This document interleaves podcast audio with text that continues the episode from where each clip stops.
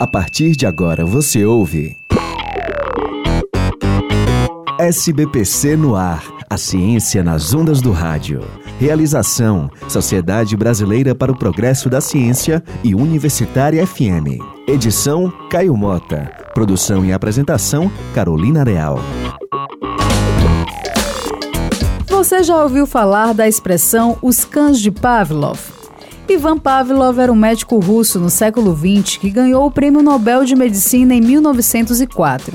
Ele estudava o funcionamento do sistema digestivo, mas também teve uma importante contribuição na descoberta de um novo processo de aprendizagem, conhecido como condicionamento clássico ou efeito Pavlov. O SBPC no ar de hoje vai explicar por que sentimos medo ou ficamos apreensivos quando escutamos músicas de suspense ou terror. Imagine a seguinte situação.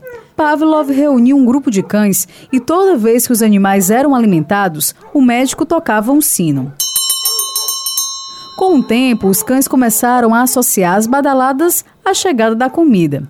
Eles começavam a babar famintos só de ouvir o sino, mesmo que o prato estivesse vazio. A ideia do médico russo era propor um estudo sobre os reflexos condicionados. Então, para isso, nós precisamos entender os conceitos do experimento de Pavlov. O sino, que anunciava a chegada da comida para os cães, era considerado um estímulo neutro, porque ele sozinho poderia significar qualquer coisa. Quando esse som é associado então a um estímulo não condicionado, como a comida, acontece uma resposta natural e automática, como a saliva. Após a repetição desta associação de estímulos, o cão aprende a salivar apenas com o som do sino, mesmo na ausência de comida. Ou seja, o cão dá uma resposta condicionada, uma resposta aprendida.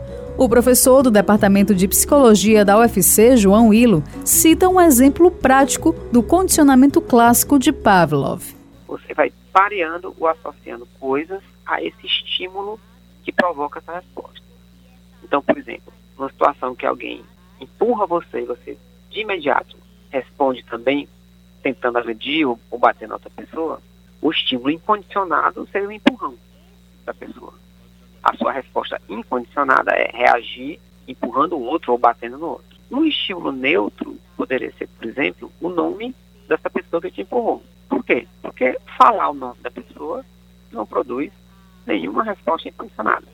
Mas se eu parear o empurrão com aquela pessoa que tem aquele nome, só em ouvir o nome eu posso ter a mesma sensação e, e de raiva esse estímulo, que era neutro, o nome da pessoa, ficou pareado com o próprio empurrão e agora o nome produz em mim uma resposta muito parecida. Se não é agredir, é muita raiva. Outro exemplo do efeito Pavlov é quando assistimos a um filme de terror ou suspense. A música tensa da trilha sonora do filme cria uma sensação de medo ou que algo ruim pode acontecer. Mesmo que no momento nada esteja acontecendo na tela, somos estimulados a ter essa sensação de terror. O professor João Willo explica a importância do efeito Pavlov para o estudo do comportamento. A grande importância disso é que na época do Pavlov, vamos pensar que foi em 1913, é, essa foi uma explicação que pela primeira vez não precisou fazer uso é, de estruturas de outra natureza. Por exemplo, se referir à mente, espírito, inconsciente, alma, coisas que não são físicas. Ou seja, o Pablo conseguiu mostrar como as pessoas aprendem só relacionando o organismo com o ambiente, sem precisar fazer referência à mente, entende? Essa é a grande importância. E esse tipo de conhecimento sobre aprendizagem foi a base que depois desenvolveram outros estudos e mostraram que tem outros processos de aprendizagem também. Pavlov foi mesmo pioneiro nessa área e o condicionamento clássico pode ser visto em várias outras situações do nosso cotidiano. Muito legal, né? O SBPC no ar de hoje termina aqui. Se você quer saber mais sobre ciência, acesse o site portal.sbpcnet.org.br. Esse programa teve apoio à produção de Caroline Souza. Até a próxima edição. Você ouviu SBPC no ar, a ciência nas ondas do rádio.